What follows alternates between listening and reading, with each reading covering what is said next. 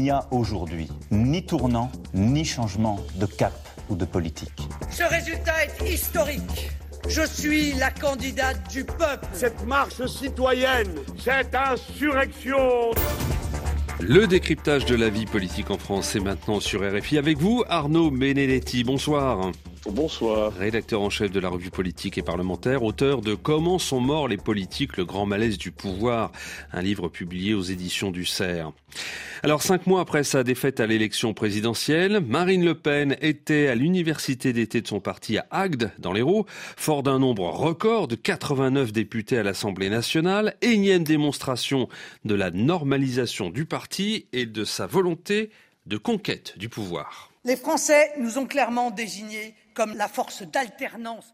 Pour le dire clairement, quand ça ne sera plus Emmanuel Macron, ce sera nous. Voilà, Marine Le Pen devant notre envoyé spécial euh, Grégory Genevrier. À l'Assemblée nationale, le camp d'Emmanuel Macron n'a pas la majorité absolue. Les travaux parlementaires ont commencé euh, à la veille de l'été. Alors, quel premier bilan, Arnaud Benedetti, faites-vous du groupe RN Écoutez, manifestement, Marine Le Pen se sert du groupe parlementaire qui est aujourd'hui quantitativement important, puisque c'est le premier groupe en fait d'opposition euh, sur le plan arithmétique, comme un levier pour parachever euh, son entreprise de dédiabolisation ou de banalisation.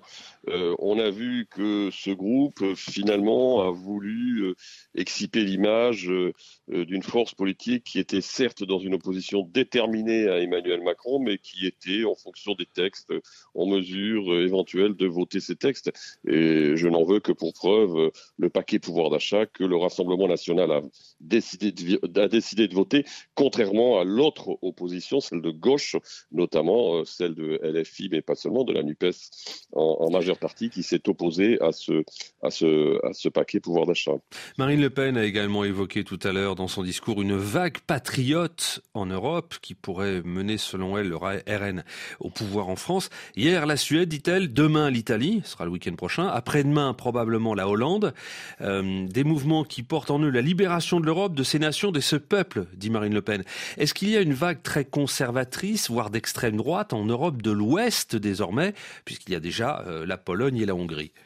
Ah, il y a une vague populiste en Europe de l'Ouest, clairement, c'est-à-dire une vague. En tout cas, il y a une poussée populiste en Europe euh, de l'Ouest, mais cette poussée, elle ne date pas de ces derniers mois, voire de ces dernières semaines. Il faut se souvenir que en 2016-2017, on avait eu un phénomène un peu similaire euh, en Europe de l'Ouest, euh, en Italie, aux Pays-Bas, avec des forces politiques qui avaient électoralement gagné du terrain et que ça a été ensuite stoppé Là, en l'occurrence, on se retrouve un peu dans une situation similaire, avec en effet un contexte géopolitique, la guerre en Ukraine, qui manifestement dope pour partie euh, euh, ces forces populistes. Quand ce ne sera plus euh, Emmanuel Macron, ce sera nous, a encore dit euh, Marine Le Pen. Euh, nous, bah, c'est elle, bien sûr, et également le nouveau président pour le parti. Son nom sera connu début novembre, alors que les militants votent en ce moment pour départager Jordan Bardella et Louis Alliot. Alors, ils n'ont pas le même âge, ils n'ont pas le même passé, mais qu'est-ce qui les différencie finalement politiquement? Alors, ce sont plus des différences de style que de fond. Alors évidemment, euh, Louis Alliot est un ancien euh, du Front National. Il était euh, un militant chevronné du Front National de Jean-Marie Le Pen. Et Johan Berdella appartient à cette nouvelle génération de jeunes militants du Rassemblement National qui sont rentrés et qui ont gravi les échelons du parti sous Marine Le Pen. clairement, on a d'une certaine manière une forme de combat entre les anciens et les modernes, mais qui relève pas tellement du fond, mais plutôt du style. Alors avec euh, peut-être du côté de Monsieur Alliot, un Rassemblement national qui est plus enraciné territorialement. Euh, Louis Alliot a été le premier maire euh, Rassemblement national à l'emporter dans une ville de plus de 100 000 habitants. et Joan Berdella est un pur produit, un apparatchik, comme on disait du temps du Parti communiste de Rassemblement national, qui a peut-être plus de facilité avec les médias en apparence que monsieur, que monsieur Alliot. Arnaud Benedetti, rédacteur en chef de la revue politique et parlementaire. Philippe Le Caplin. Et voici la réforme des retraites. Nous ne voulons pas passer en force, dit aujourd'hui Bruno Le Maire après la mise en garde de François Bayrou. Le président du Modem qui appartient à la majorité présidentielle a mis en effet en garde contre tout passage en force, justement, de la réforme des retraites au détour d'un amendement. François Bayrou qui était ce matin sur Europe 1. Ces affirmations du gouvernement ce matin vont dans le bon sens. De quoi s'agit-il? La réforme des retraites est vitale. Mais si l'on veut que la réforme des retraites prenne tout son sens et qu'elle soit acceptée, bien il faut la conduire selon une méthode. Moi, je pense que la société française est prête pour cette réforme. Simplement, beaucoup d'entre eux n'ont pas entre les mains les raisons pour lesquelles il va falloir faire cette réforme. Pour sa part, le secrétaire général de Renaissance, le parti présidentiel, assure qu'il y aura, y aura bel et bien un débat au Parlement. Et du côté des syndicats, la CFDT met en garde. S'il s'agit d'intégrer une réforme des retraites dans le PLFSS, c'est-à-dire le projet de loi de financement de la sécurité sociale, nous serons en opposition frontale. S'il y a euh, un, passage par le PLFSS, la CFDT, avec les autres organisations syndicales, on, réagira ensemble. On réagira par tous les moyens qui sont euh, ceux du, mouvement syndical. Le secrétaire général de la CFDT, Laurent Berger, sur France Inter. Marine Le Pen, qui faisait donc aujourd'hui sa rentrée politique à Agde sur le thème de l'alternance, prévient le RN votera contre le budget 2023 et contre la réforme des retraites. Emmanuel Macron croit intelligent de remettre sur la table son obsession déjà combattu par les Français, nous, nous croyons que les Français, et notamment ceux qui ont eu des carrières précoces ou pénibles, doivent pouvoir jouir d'un repos bien mérité. C'est pourquoi nous nous opposerons à la réforme d'Emmanuel Macron qui est inopportune, injuste est propre à susciter d'inutiles divisions. Arnaud Benedetti. Marine Le Pen parle de l'obsession du président de la République à vouloir réformer les retraites. Est-ce que vous faites la même analyse? La réalité, c'est que Emmanuel Macron a un électorat qui est un électorat aussi qui lui demande de satisfaire un certain nombre de demandes en termes de réformes. C'est sur cette ligne qu'il s'est fait élire, il faut se souvenir, en 2017, qu'il n'a pas pu conduire le train de réforme qu'il souhaitait euh, conduire du fait d'un certain nombre de de la crise des Gilets jaunes, puis ensuite euh, la crise sanitaire.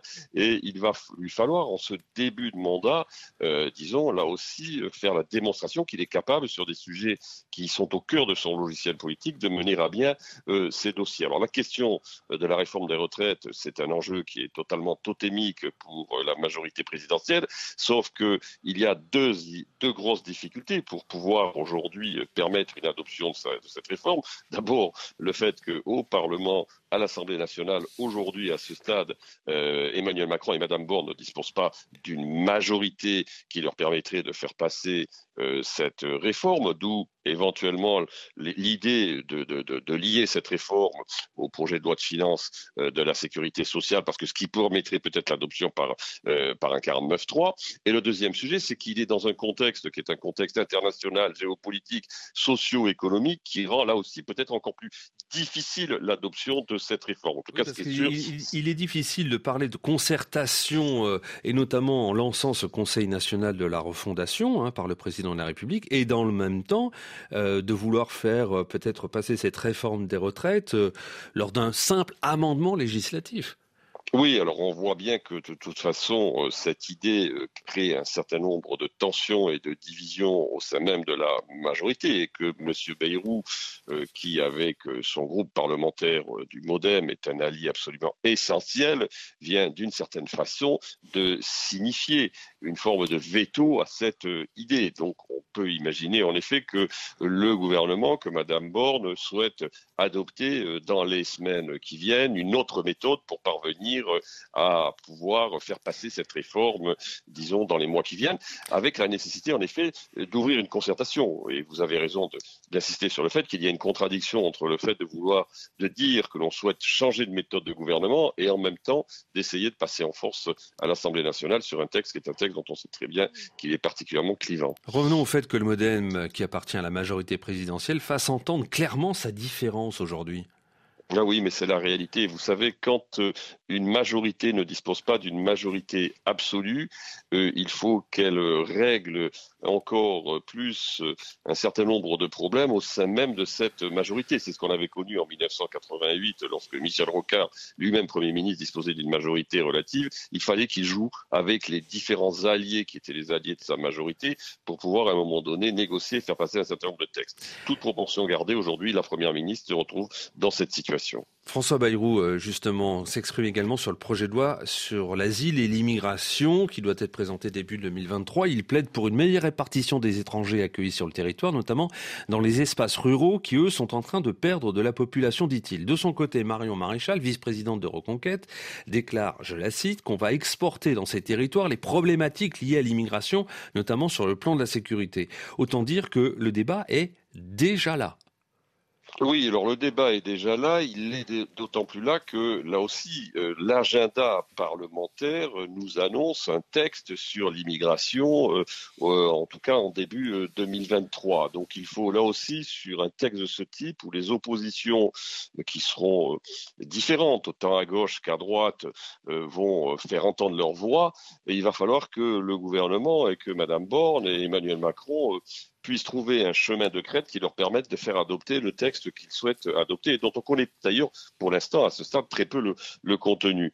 Ce qui est sûr, c'est que euh, on voit bien que la droite populiste, qu'il s'agisse soit de la droite zémouriste, soit de la droite de Marine Le Pen, euh, vont faire de cette proposition euh, d'Emmanuel Macron, c'est-à-dire de disséminer un certain nombre de populations immigrées dans les zones rurales, un élément central de leur combat, d'autant plus que l'on sait très bien que ce ce sont des zones qui, en général, les zones rurales, mm. apportent leur voix au Rassemblement national. Merci pour cette analyse et ces commentaires, Arnaud euh, Benedetti. Je rappelle le titre de votre ouvrage, Comment sont morts les politiques, le grand malaise du pouvoir, aux éditions du CERF.